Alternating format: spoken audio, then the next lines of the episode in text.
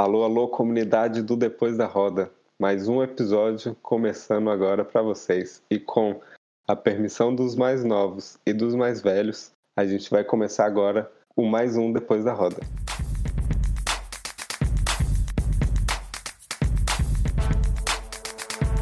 Depois da Roda.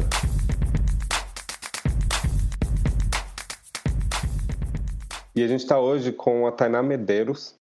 Ela é cientista social e cofundadora da Loju Koju, que vai ser o tema da conversa desse episódio depois da roda. E Loju Koju fez uma pesquisa muito importante mês passado e analisaram o perfil de participantes do programa Roda Viva da TV Cultura. E aí essa, essa análise foi entre o período de 2016 e 2020. Então, todos os episódios ali que, que aconteceram entre 2016 e 2020.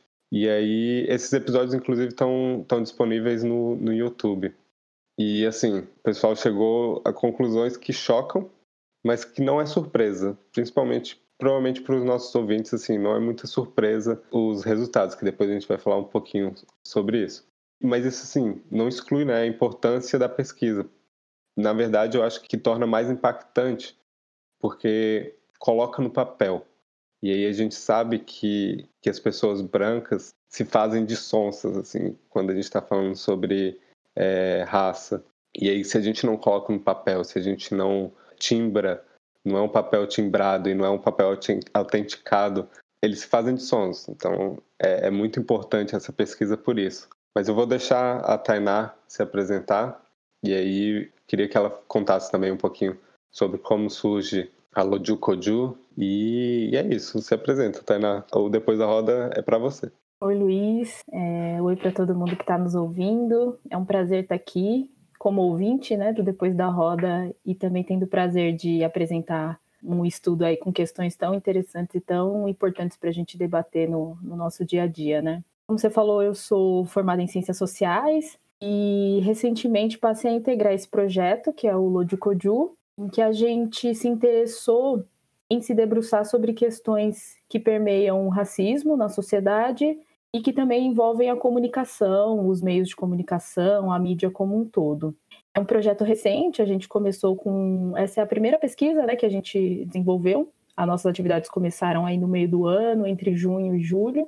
É, então, esse é o primeiro levantamento que a gente organizou Ainda já estamos com um segundo, uma segunda pesquisa engatilhada mais ou menos no mesmo sentido, né? Pelo menos na mesma temática. E a gente espera em breve poder continuar divulgando alguns conteúdos nesse sentido para poder levantar a reflexão sobre essas questões e, como você disse, poder registrar, né? Porque a gente tem essa percepção sobre a problemática do racismo na sociedade, mas a gente sabe que o debate ainda é muito difícil de ser travado, é muito difícil de ser feito. Então, para aqueles que são aficionados por dados, né, que, que sempre nos pedem dados, que precisam desse tipo de comprovação também, né, da, das pautas que a gente levanta, eu acho que o, a importância do levantamento vem para compor, né, nesse cenário aí também, para a gente ter mais argumento, ter mais ferramenta para essa discussão na sociedade. É, é, é, é muito importante, assim, e, e principalmente é, é, importante porque quem está fazendo essa pesquisa não, não é mais grupos de pesquisa brancos, né? Isso faz toda a diferença, porque a gente, a gente tem uma maior garantia de que essas pesquisas não vão ser, vamos dizer, enviesadas de alguma forma, não vão, não vão ter um olhar branco, por exemplo. Vai ter um olhar ali mais cuidadoso, porque são pesquisas que eu acredito vocês sabem que são importantes para si, enquanto, enquanto uma comunidade negra, enquanto pessoas negras e negros, né? Então é muito legal, assim, saber que tem um grupo de pesquisa nesse formato, assim. E aí eu vou falar um pouquinho aqui alguns dados que vocês trouxeram do, da pesquisa do Roda Viva. Depois eu quero que você me conte por que que de onde veio essa ideia, né, de, de fazer essa pesquisa, por que o Roda Viva em específico. E é isso, assim, a princípio eu quero saber mesmo por que, que, que tem essa, essa, por que, que teve essa necessidade né, de ser o Roda Viva. E aí os dados, alguns dados aqui que a gente tem, somente de todos os programas analisados entre 2016 e 2020, somente 6,34% eram, de eram pessoas negras sendo entrevistadas. o que fica 92,21% de pessoas brancas e 1,45% eram pessoas amarelas e indígenas, ou indígenas. São dados que a gente sabe que é óbvio, assim, porque se você assiste Roda Viva, pelo menos entre esse entre ano passado e esse ano, poucas foram as pessoas negras que participaram. Né? A gente teve é, o Silvio de Almeida, é, o Emicida, que foi assim, foram duas, foram duas entrevistas muito importantes e, e com perspectivas muito importantes, mas é, o restante é, é, pessoas brancas, assim, e isso é muito emblemático, muito emblemático. Mas eu vou deixar a Tainá agora falar um pouquinho mais sobre isso, porque ela que sabe realmente como é que foi isso tudo, assim, fazer essa pesquisa. A ideia de fazer o levantamento surgiu de uma percepção que a gente teve sobre um boom que a gente teve de notícias sobre o racismo, sobre episódios de, de violência policial atrelado à questão racial, tanto aqui no Brasil quanto fora, né? O episódio da morte do George Floyd foi um deles, a, a morte do, do menino João Pedro em São Gonçalo, aquele menino que foi baleado dentro de casa pela polícia, acabou morrendo. E esses episódios foram muito próximos um do, um do outro, e a gente viu que nesse tempo a, a mídia começou a dar um destaque sobre a discussão é, sobre racismo, né, sobre violência policial atrelada a essas questões, de uma forma que a gente é, geralmente não, não via, né, pelo menos até então. Então a gente notou que esses assuntos eram frequentes, até o uso frequente do termo é, racismo estrutural, que também é, um, é uma novidade quando a gente vê a mídia tratando sobre esse tema, né? E a gente viu que eles começaram a abordar com um pouco mais de frequência é, essas temáticas, especialmente por conta desses episódios, né? E aí, juntando a isso, a, a gente assistiu esse episódio aí que você mencionou, que foi realmente um dos que mais emblemáticos aí dos episódios mais recentes do Roda Viva, que foi a participação do Silvio de Almeida. E o Silvio fez uma provocação muito interessante, assim, em que teve um, momento, um determinado momento da entrevista dele que ele falou sobre é, a existência de uma, de uma micareta racial no trato em que a mídia dava para as questões é, raciais, né? Então ele queria ele, ele, quis dizer com essa provocação assim que ele esperava que este momento, né, esse ápice de discussão sobre o racismo, a participação dele no programa é, um, né, é uma prova disso. Então ele esperava que este momento ele não é, ficasse restrito a estes, a esses fatos que tinham ocorrido e que isso se tornasse uma discussão mais frequente na mídia, né? Ele fez uma provocação nesse sentido para que a gente não esperasse, né, que isso é, morresse ali, né? Que isso fosse esse, esses episódios é, despertassem essa, esse interesse muito pontual da mídia, mas que depois essa questão se silenciasse de novo. É, então a gente ficou pensando, fala, meu, é, é assim, a gente nota isso, né? Que é muito difícil da gente conseguir ter uma discussão honesta, né, bem embasada sobre o racismo na mídia, e é difícil também que a própria mídia repense o seu papel e a sua contribuição, ou quanto também tem de influência nesse quadro, né? Então, por isso que a gente começou a pensar em como que a gente poderia abordar essa temática juntando todas essas questões, né? Desde essa provocação e entender um pouco melhor o papel da mídia tanto na perpetuação das desigualdades, do racismo, e como que a gente podia instigar a mídia e os meios de comunicação a pensarem no seu papel também e no que, que eles poderiam fazer para contribuir e reverter esse quadro, né? E aí, após isso, a gente pensou em fazer justamente esse levantamento sobre o perfil dos entrevistados do Roda Viva, e assim, é, a escolha do Roda Viva né, nos despertou interesse por conta da, da participação do Silvio, obviamente, né, dessas poucas entrevistas recentes que a gente teve com personalidades negras, mas porque também é um, é um programa que se diz é, plural, né, que se propõe a, a realizar um debate com diversos segmentos da sociedade, né, com pessoas que ocupam de, é, diversas funções, artistas, políticos, jornalistas, a gente pensou em investigar para ver se de fato estava ocorrendo é, a pluralidade que o programa pregava.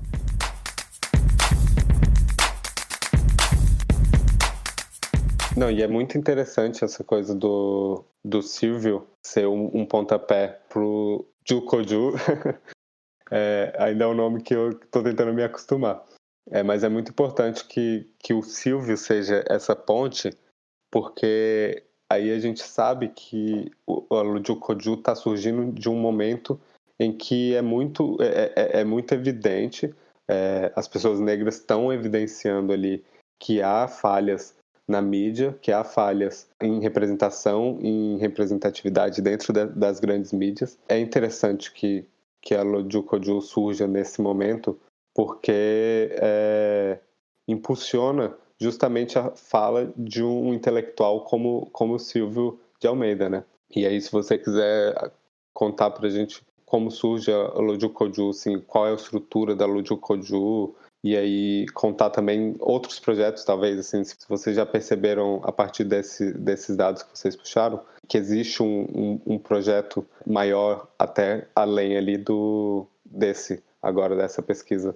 Então, Luiz, é, acompanhando a repercussão que a entrevista do Silvio teve no Roda Viva, a gente teve essa curiosidade de entender um pouco mais o perfil das pessoas que estavam participando do programa. A gente conseguiu ter acesso aos episódios desde o início de 2016, e aí a gente analisou até junho de 2020 o perfil dos participantes que foram entrevistados no programa nesse intervalo de tempo. Me surgiu até uma dúvida sobre isso. Quando vocês fizeram essa pesquisa, foi direcionado mesmo só para quem estava sendo entrevistado ou vocês trouxeram também uma análise sobre as pessoas que entrevistam, né? Então, porque quando a gente está falando ali sobre representatividade nas mídias, eu acho que para além das pessoas que estão sendo entrevistadas, quem entrevista também é muito importante, né? Porque aí, por exemplo, vou voltar até. Eu lembrei aqui agora de um episódio é, de uma entrevista que teve recentemente com a apresentadora Ana Maria Braga, em que ela passou por, por um constrangimento ali, né? Foi um constrangimento. E aí é, eu acho que é, é, justamente ela passou por esse constrangimento porque não, não há entre o grupo ali de entrevistados um, um entendimento ou uma conversa anterior sobre questões que podem surgir porque ninguém passa passou ou passa por aquelas questões que o entrevistado está tá tentando transmitir, sabe? Você acha que isso é isso é um ponto importante também e aí na pesquisa de vocês também, vocês passaram por isso da, dos entrevistadores ou não?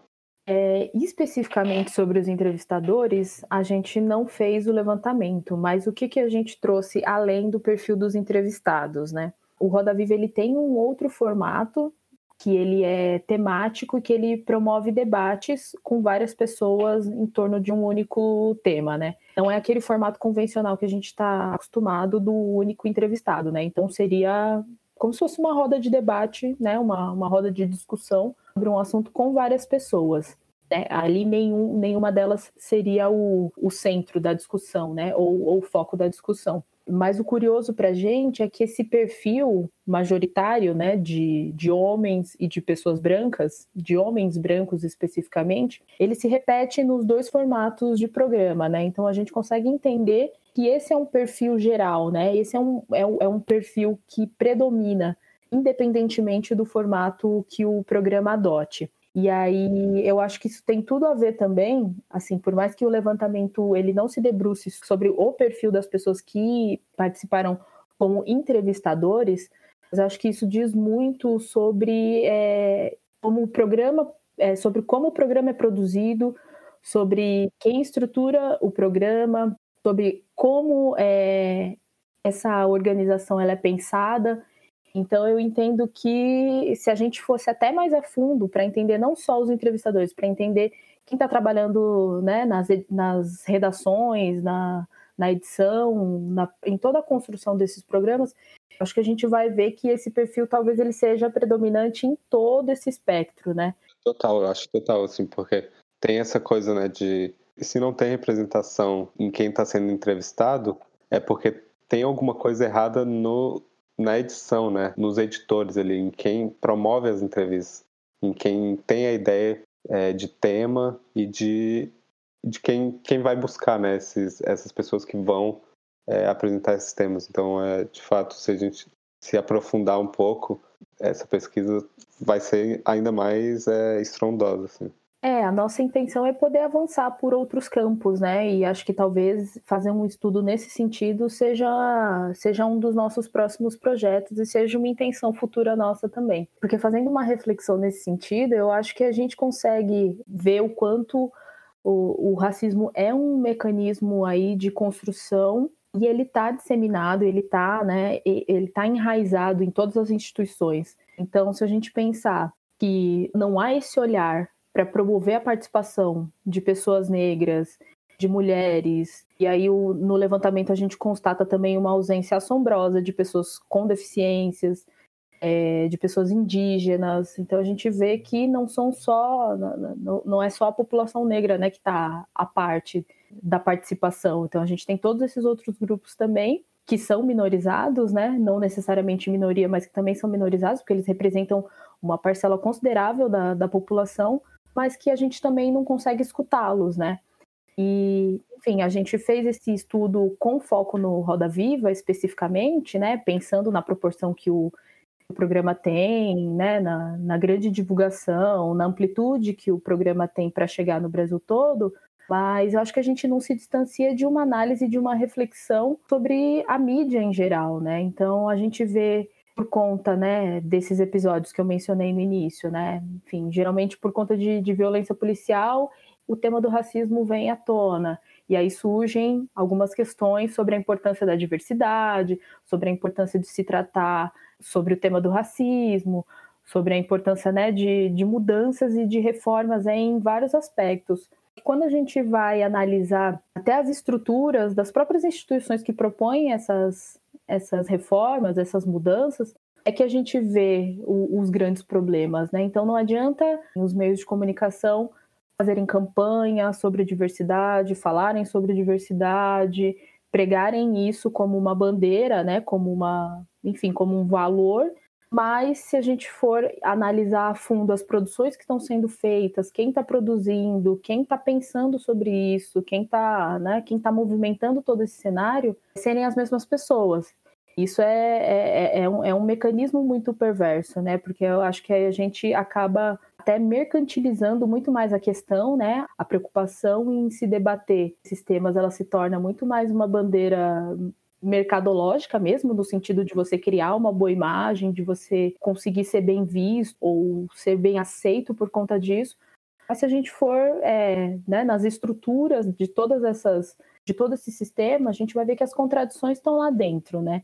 Esse choque, né? Ele, ele tem que ele tem que promover mudanças internas também, né? Eu acho que isso vai muito da, da percepção que a gente tem sobre o racismo como o, hoje em dia, né, essa percepção muito mais, muito mais aprofundada sobre o racismo mesmo como um aspecto estrutural e fundante da sociedade que a gente vive. Então é importante a gente passar da, da superficialidade, né, de tudo aquilo que é, que é mais visível, que é mais fácil de se perceber, para a gente partir mesmo para questões mais profundas, para a gente pensar em como mobilizar isso de forma mais profunda, né? É óbvio que é uma discussão muito uma discussão muito complexa, uma discussão muito robusta. Se a gente puder traduzir isso em ações, por exemplo, o próprio programa pode mudar a sua abordagem e trabalhar para trazer outro tipo de outros é, para diversificar o público de, de convidados que ele seleciona. Então, a, as TVs podem se, se reformular e mudar o quadro, seu quadro de funcionários, é, promoverem essas ações internamente também, né? Porque também não adianta a gente só exibir essa bandeira da diversidade como, né, como como nosso cartão de visita, mas sendo que internamente, estruturalmente, as desigualdades continuam se reproduzindo, né? Enfim, né, a, a, os meios de comunicação, o consumo e como a, a discussão sobre diversidade tem sido feita ultimamente, eu acho que a gente tem avançado bastante mas é um campo onde a gente ainda tem que ficar muito alerta para que a gente não, não caia nessas armadilhas, né? De achar que tá que a gente está avançando em, em, muitos aspectos, mas às vezes as mudanças estão sendo ali muito é muito superficiais para que elas sejam só vendidas ali, apresentadas, mas quando a gente vai a fundo a gente entende que a, a situação é muito mais complexa do que a gente, do que a gente consegue ver. E aí, assim, o, a, o levantamento realmente ele não, ele não traz uma, né, nenhuma grande novidade, mas ainda assim é sempre chocante a gente se deparar com esses dados, né? Porque se você pensar, não é um espaço curto de tempo, né? Um espaço razoável aí de quatro anos. A gente pensar que nesses quatro anos, mais de 90% das pessoas que participaram do programa eram pessoas brancas, né? E a gente sabe que a, que a discussão sobre racismo, enfim, e todos os seus, os seus derivados aí, elas têm crescido, pelo menos na última década, né? Aí a gente tem que parar e se, e se questionar, né? Poxa, será que em quatro anos essa, se, se é, é, essa discussão vem crescendo? Pelo menos nos últimos quatro anos, o programa não pensou em se reinventar nesse sentido, né? Não pensou em se reformular, não se reconheceu também é, dentro desse processo, né? Não reconheceu que seria necessário uma mudança, um estudo, uma avaliação, porque assim, da mesma forma que nós do Lojo Coju tivemos acesso super fácil a esses dados, né? Foi só a gente entrar no, no repositório do YouTube do programa, analisar um a um ali, organizar os dados, tabular para entender isso, né? Coisa que é, são dados que estavam ali acessíveis, disponíveis, né? Não é uma reflexão, não é um, um, uma organização muito difícil de ser feita. Então eu acho que enfim, não é, não não, não tava difícil de notar isso, né? Não, não nos choca, assim, aliás, nos choca, né? Mas não era uma coisa difícil de enxergar, né? Não é uma grande novidade. A gente sabe que esse cenário ele se perpetua, mas o que a gente tenta questionar com a pesquisa é justamente isso, né? É tentar criar uma pressão para que as pessoas, né, também cobrem das mídias, enfim, dos programas, da, das pessoas, enfim, que elas seguem nas redes sociais, de todas as pessoas que se propõem a entrar nesse debate, né, e se dizem abertas a ele, para que elas de fato concretizem ações, né, no sentido de, enfim, de promover uma, uma equidade, um equilíbrio melhor nessas, é, nessas representações. Porque, assim, em última instância, eu tenho um entendimento de que a representatividade ela só vale quando ela for é, uma representação realmente proporcional do que a gente tem na sociedade, né? Então, é, a gente sempre quando questiona, isso não não estou falando só do, enfim, dos meios de comunicação e nem só do âmbito da pesquisa, né? É interessante você falar, é, você puxar esse, essa coisa do de, de quem organiza os temas e tal, porque me lembra muito quando, quando houve o caso do assassinato do George Floyd, porque quando, quando começou essa repercussão toda envolvendo é, esse assassinato, eu lembro que um canal ligado a uma das grandes mídias do Brasil trouxe o, assunto ali para debate, né? E aí nesse debate, quando a gente foi ver quem eram as pessoas comentando o assunto, eram todas brancas. E aí é, é, o levantamento de vocês é, é, é muito importante até para falar sobre isso, assim, porque mesmo em temas cujo o, o, assunto seja ali raça, esteja envolvendo raça, mesmo nesses assuntos, as grandes mídias ainda preferem ter o aval de pessoas brancas a pessoas negras, né? Que no caso seriam as pessoas que estão vivendo aquilo ali, que vivem aquela situação. As grandes mídias não querem essa, essa, essa fala, elas querem a fala de pessoas brancas e fica essa essa, essa massagem de ego entre pessoas brancas, né? Porque pessoas brancas são as que hoje dominam a grande mídia. E aí quem também é entrevistado e quem participa dos debates também são pessoas brancas. Então fica nesse grande ciclo, nesse grande loop de quem aparece ali na televisão e de quem vai falar sobre esses assuntos. Então, eu acho que no fim, no fim, o único momento ali que, que a grande mídia acha que a gente pode participar é o 20 de novembro. É o único momento que, que a gente pode falar alguma coisa. E aí, e aí, mesmo assim, parece que é sempre algo que seja do jeito que eles quiserem, ali, das pessoas brancas quiserem. Enfim, eu acho que é, é isso, assim, é, é, é muito, muito difícil, assim, a grande mídia no Brasil é muito complicada.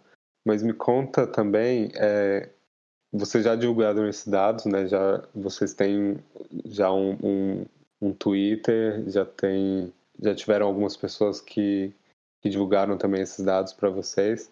E aí eu queria saber se teve algo, como é que foi esse essa reação do público em, se deparando com esses dados, assim.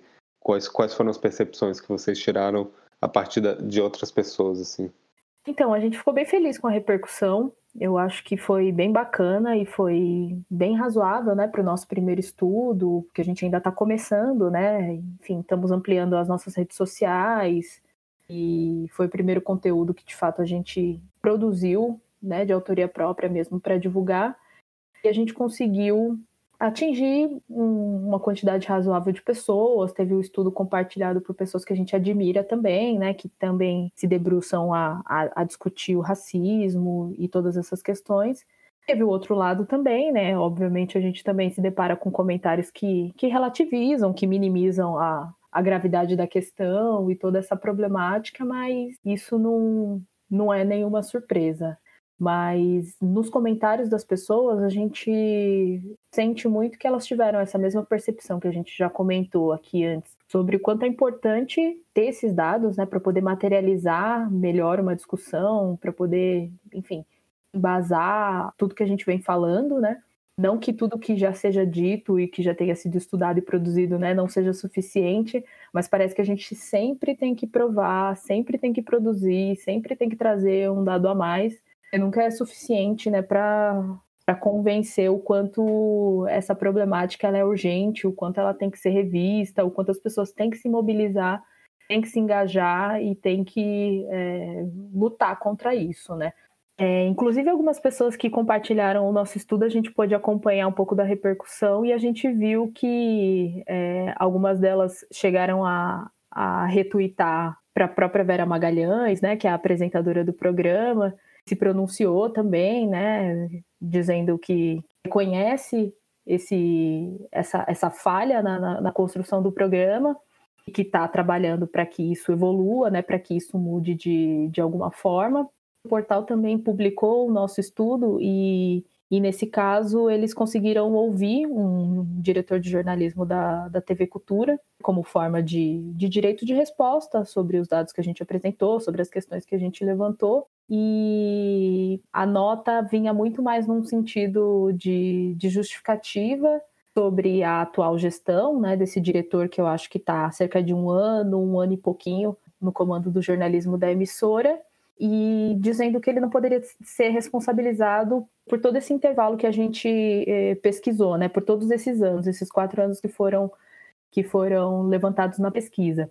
E aí ele trouxe a, a, uma informação para a gente de que na gestão dele isso era diferente, né? Se a gente refizesse o estudo nesse período em que ele está conduzindo o jornalismo da, da TV Cultura, ele disse que os dados seriam diferentes e que a gente teria uma outra percepção, porque na gestão dele isso foi visto de uma outra forma. E assim, o portal da mesma, da mesma maneira também abriu um espaço para a gente só, enfim, fechar a questão, né, e deixar isso tudo bem aparado, tudo bem explicado.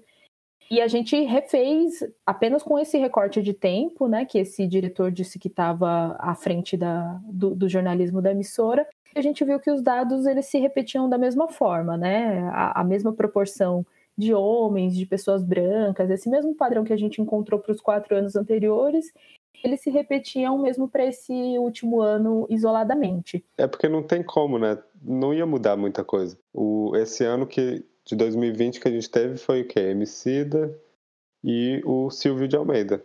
Quantos episódios já deve ter tido esse ano? Uns 40, uns 20, 30 por aí? E a análise de vocês já anterior era o que 2016 a 2020 então óbvio que não ia mudar nada assim isso na minha perspectiva essa, resposta que ele te deu, assim, que ele deu para vocês, é muito copia e cola. Aquela coisa assim, ai, desculpa, a gente tá tentando mudar.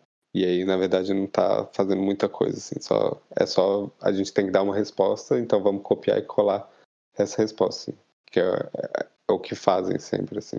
Exatamente, e assim, uma coisa que a gente ficou pensando, né, a questão nunca foi questionar única e exclusivamente o programa ou promover um ataque direto ao programa. A gente deixa bem explícito né, nas nossas falas que a gente quer pensar, obviamente, pegou o programa como um exemplo, né, pensando no tamanho, na dimensão, no alcance que ele tem. A gente poder pensar essas questões também para a mídia como um todo e para os meios de comunicação. E assim, esse tom da resposta ele me, ele me sugere muito mais uma preocupação em, em se redimir de alguma responsabilidade, né? Em, em, em se colocar fora desse, de, desse espectro aí, desse cenário que a gente apresentou, do que de fato se comprometer com uma mudança, né, com o avanço dessas questões num futuro próximo, né, num, com a construção de projetos para que, que isso mude, né. Então a gente faz esse, faz esse questionamento, mas isso não é um, um ataque direto ao programa ou especificamente à gestão desse determinado diretor, né?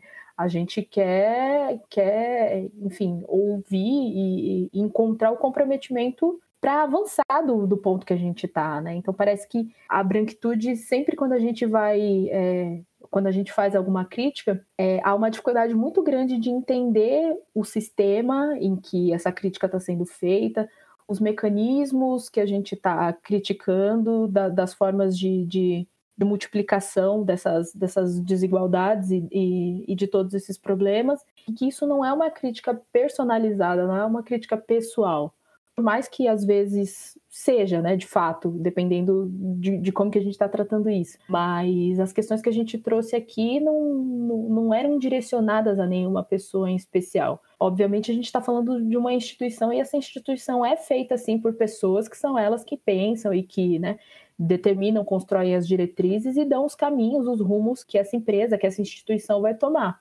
Mas a gente vê nesse tom que a preocupação é muito mais de se isentar de alguma responsabilidade do que de fato assumir que a gente tem coisa para mudar, que a gente tem coisa para consertar e que a gente tem coisa para evoluir.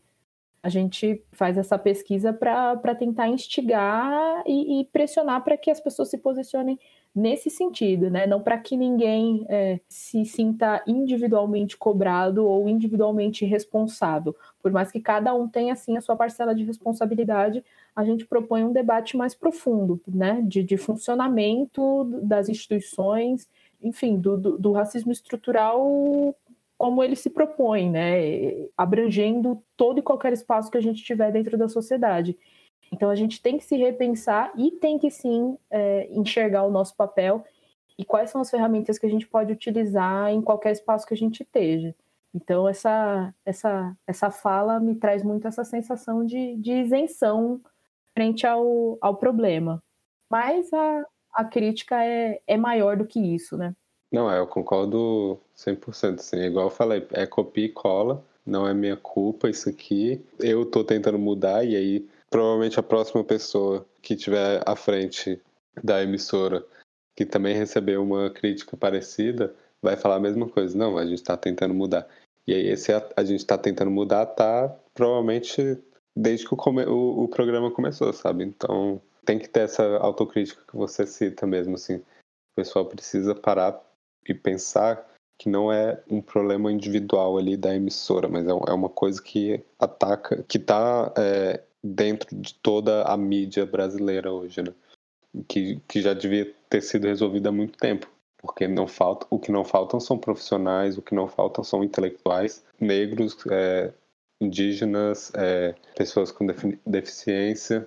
Não falta, assim, essas pessoas intelectuais nesses grupos sociais, assim. Então, o que falta mesmo é essa autocrítica de que, tipo assim, não, a gente fez errado, e aí a gente tem que fazer agora, a gente tem que mudar agora. Então, o próximo programa já tem que estar tá valendo, sabe? Então, é, vamos apagar tudo que a gente já tem para o próximo programa e vamos refazer tudo, porque a mudança tem que começar agora. Então, acho que falta isso, assim, a iniciativa de começar. Exato, eu concordo totalmente com você, porque é isso que a gente quer saber. O que que falta, né? O que que dificulta dar esse próximo passo? Se as instituições, as emissoras já estão reconhecendo que há esse problema, o que falta então? O que falta? É recurso? Recurso a gente sabe que não é. é são pessoas qualificadas para falarem sobre o assunto? Isso a gente sabe que também não, porque hoje, como você muito bem lembrou, a gente tem pessoas qualificadas em todos os aspectos, né? Hoje não é, não é, não há nem a, a, a desculpa de que é difícil encontrar, né? Porque a gente está nas redes sociais, nas universidades, em todo tipo de, de, de, local de, enfim, de produção de conhecimento, difusão, a gente vê pessoas indígenas, negras, com deficiência. A gente sabe que tem as, que a gente tem essas pessoas qualificadas para falarem sobre esses assuntos. Então a gente também se questiona do que, que falta, qual que é essa grande dificuldade. Enfim, pensando em quem compõe, em quem gere, em quem é, comanda esses grandes meios de comunicação, aí falando, acho que muito especificamente da grande mídia brasileira, a gente sabe que são famílias herdeiras e que há décadas né, é, é, tem esse legado de, de, de gerir esses meios de comunicação. Então, nos parece muito mais de que há sim uma, uma dificuldade em democratizar os discursos que são veiculados porque o meio de comunicação ele não é ele não é isento, né? Ele tem os seus valores, ele tem as suas ideias, ele tem todo o seu projeto, enfim, o seu projeto político mesmo, né? Não necessariamente partidário, mas o projeto político de, enfim, de, de, de da sua concepção. É formador de opinião.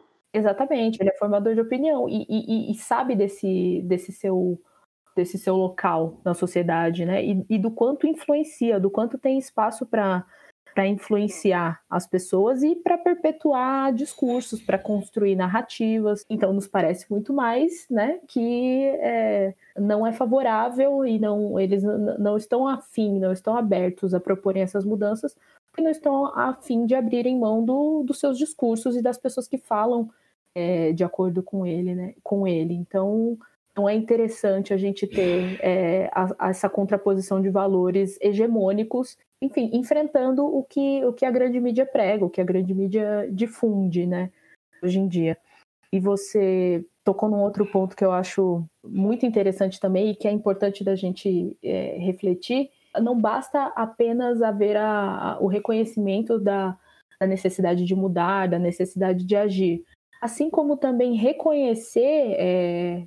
a estrutura, sim, é, é, reconhecer a estrutura, né, que você fala, como ela é, ela está sendo agora. Exato. E aí eu ia trazer muito mais para o ponto assim, de que hoje é, a, a discussão sobre racismo estrutural está sendo um, mais difundida, né? Ele é um termo hoje amplamente.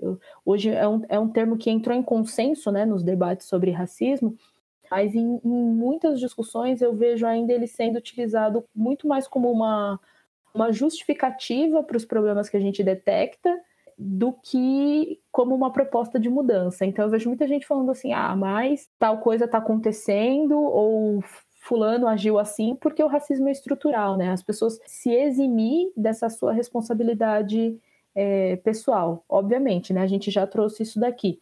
A gente não culpabiliza individualmente as pessoas por um fenômeno estrutural, mas quem faz esse mecanismo, essa, essa engrenagem girar, são as ações dessas pessoas. Então, o, a constatação de que o racismo é um fenômeno de caráter estrutural, ela não pode paralisar as pessoas achando que elas não têm obrigações individuais a cumprir. Mais ou menos isso que eu estava pensando, porque eu vejo muito o racismo estrutural sendo utilizado como uma desculpa.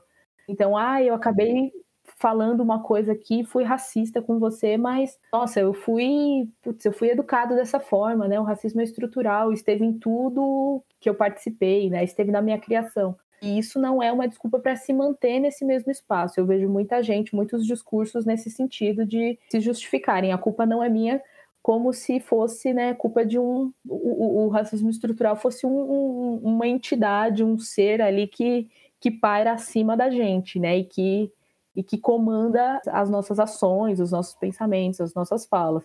A gente sabe que tem aspectos é, visíveis e, e, e não visíveis de toda essa dimensão das questões raciais, mas essa constatação não pode ser uma desculpa para as pessoas né, se abri, abrirem mão de, de fazerem algo, de se reverem, de mudarem sua postura e de, e de proporem melhorias para esse cenário.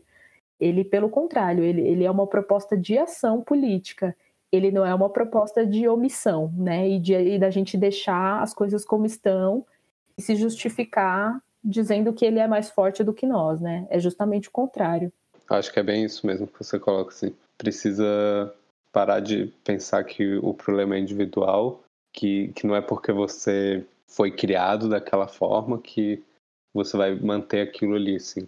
Tem que mudar agora, é, não tem outro momento. Se não mudar, a gente vai a gente vai bater de frente. Não, chega de não bater de frente. Acabou essa história da gente é, aguentar tudo calado. Acho que daqui daqui para frente não tem mais volta. Assim, a gente a gente vai bater de frente com tudo mesmo. Mas é, eu queria saber agora a, a gente seguir para finalizar o episódio, de outros projetos que, se já existe essa perspectiva de outros projetos, de outras pesquisas dentro da Lojukoju. Quantas pessoas mais tem na Lojukoju, inclusive? É, se você quiser falar um pouquinho das outras pessoas que, que, que fazem parte da Lojukoju, e aí projetos também que vocês já estejam é, tentando tirar do papel, assim, e jogar papel, no caso. A gente ainda é um grupo pequeno, nós estamos em torno de 10 pessoas. Quem participou especificamente dessa primeira pesquisa fui eu e o Douglas, né? O Douglas é da área da, da publicidade, da comunicação, então ele que veio mais com esse olhar, e eu, como sou das ciências sociais, tenho um pouquinho mais de, de propriedade aí no, no debate das questões raciais, então a gente vai sempre tentar trabalhar nesse sentido de conseguir unir os conhecimentos de de todo mundo para a gente poder, poder produzir aí um, algo que tenha com o qual a gente consiga dialogar mais tranquilamente. Os próximos projetos, né? A gente tem um que tá, que a gente está em fase de finalização também, que nós fizemos uma pesquisa num formato bem similar em relação a esse do, do Roda Viva que nós divulgamos agora. Ele traça um perfil sobre os entrevistados e sobre os, o formato de programa do Conversa com Bial. Então a gente está para lançar ele agora recente, agora em breve, mas uma coisa que a gente já pode adiantar é que os, os resultados não vão ser também muito diferentes do que a gente viu com o Roda Viva.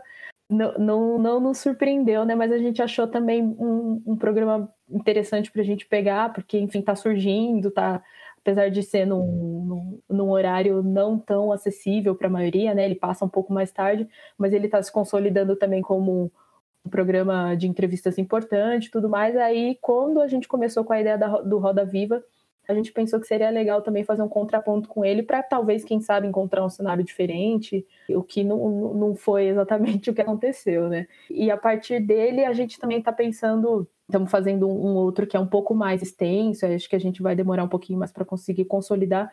E aí já é um, um estudo sobre a produção jornalística digital e que a gente está querendo se debruçar em como a imprensa tem tratado o tema do racismo estrutural.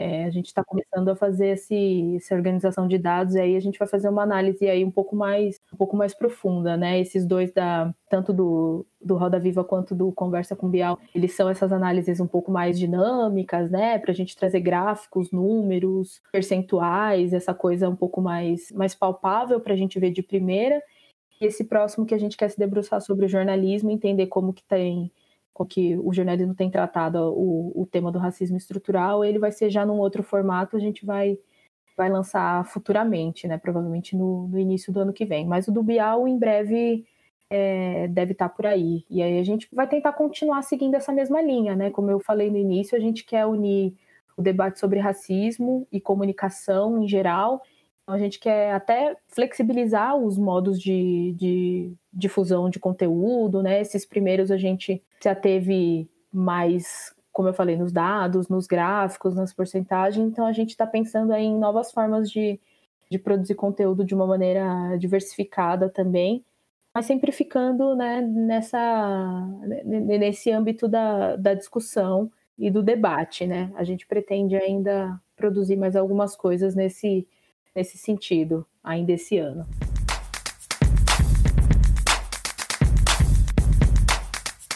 Acho que tá incrível já. Essa, essa do, do Bial eu já tô curioso. Igual você falou, assim, tá começando, né? Tá começando assim, já tem alguns anos, não é tão grande quanto o Roda Viva. Dá tempo ali, talvez, de, de mudar. Dá tempo de, de perceber e fazer essa autocrítica para não reproduzir por anos e anos. Né? Então é interessante por isso o, o programa do Biel.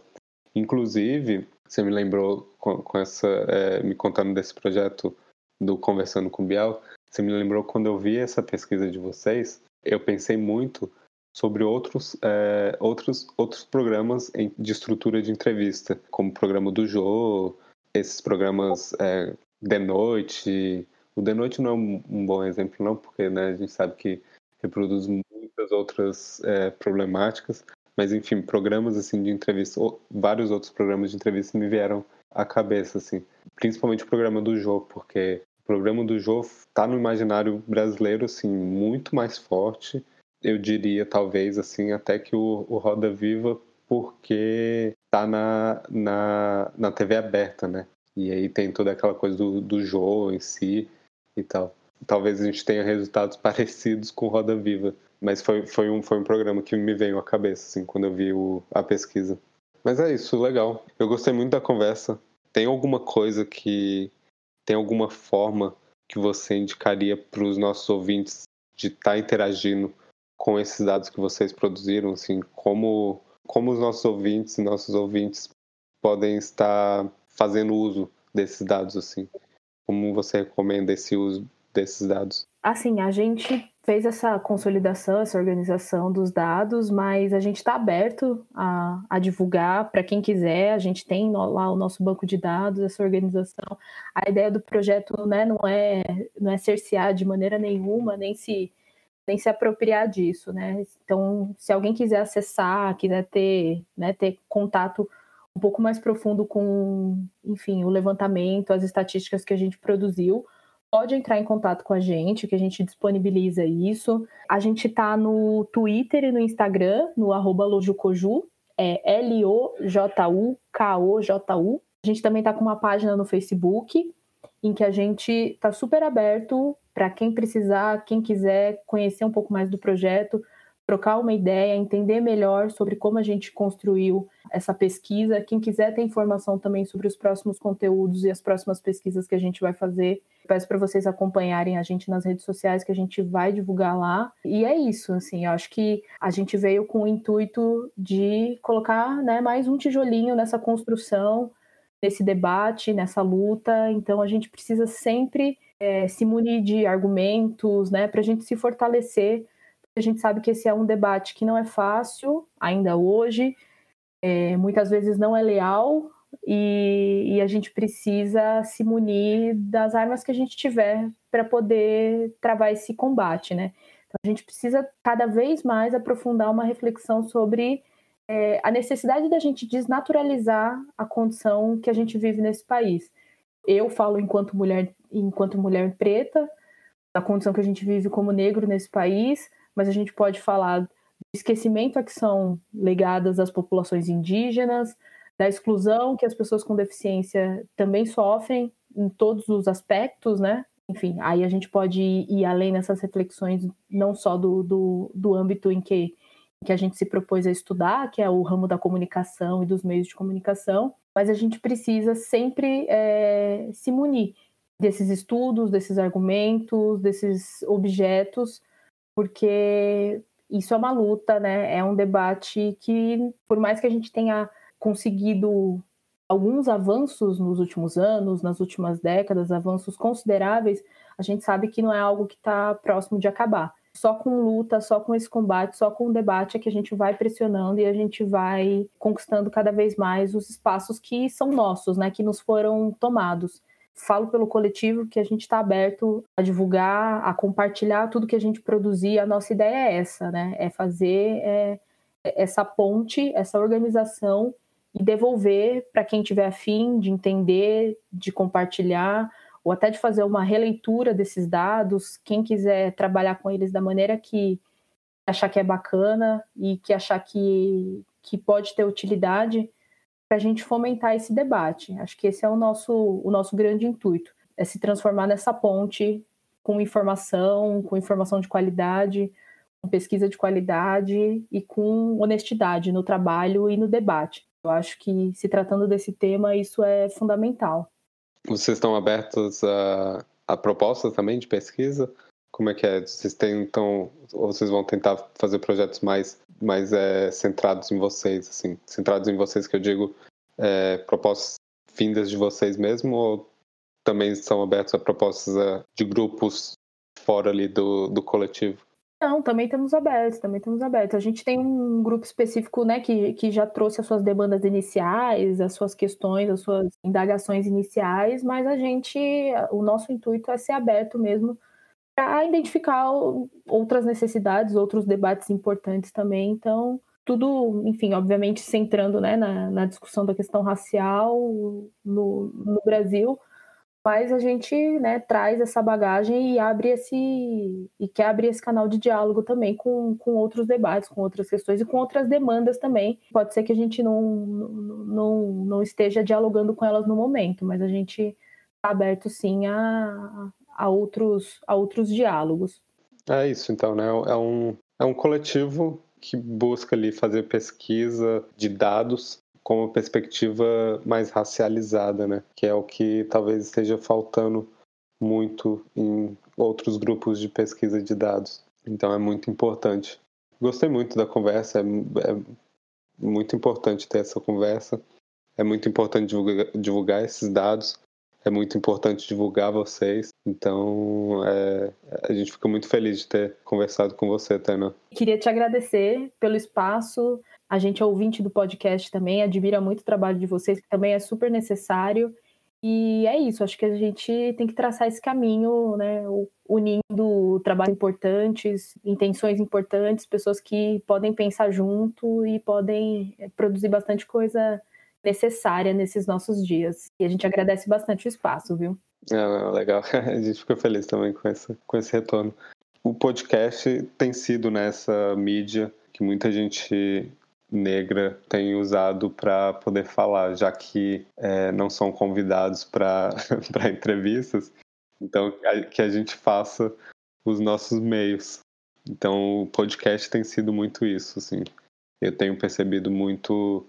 É, já, já tinha uma grande quantidade de podcasters negros e negras, mas é, tem surgido mais e mais, assim. É uma mídia muito importante ali para a comunidade negra, que está crescendo exponencialmente, assim, tá bem legal isso, tá, tá bem tá bem interessante de participar ali de dentro, né, de de estar tá tendo ali os bastidores e, e de ver do lado de fora enquanto ouvinte também. Eu acho que é isso. O podcast está sendo essa alternativa a essa falta de representatividade que as grandes mídias têm proporcionado há anos e anos. Mas é isso. Esse foi o episódio de hoje. Espero que os ouvintes e as ouvintes tenham gostado. A gente vai deixar o link para o Twitter e para o Facebook da Loju Koju para vocês poderem entrar em contato. E entre em contato mesmo, assim. Eu acho que é bem, bem importante que, que as pessoas comecem a interagir mais com, com dados como esse, assim, porque vai fazer a diferença para o futuro, assim. É uma forma da gente se proteger e de gerar um, uma proteção é, no futuro, no sentido de se construir enquanto comunidade, de saber onde que a gente está sendo atacado e onde a gente não tem defesas. Então é bem importante esses dados por isso. É, se você tem alguma dúvida ou alguma sugestão para o Depois da Roda, o e-mail do Depois da Roda é o contato ponto depois da roda arroba gmail.com Twitter do Depois da Roda é depois underline da underline roda e o Instagram é arroba depois da roda, bem fácil. Então esse foi o episódio de hoje, gente. Muito obrigado. Muito obrigado pela presença da Tainá. Bebam água, fiquem em casa nesse momento de pandemia se puderem e comam frutas e verduras. Até mais.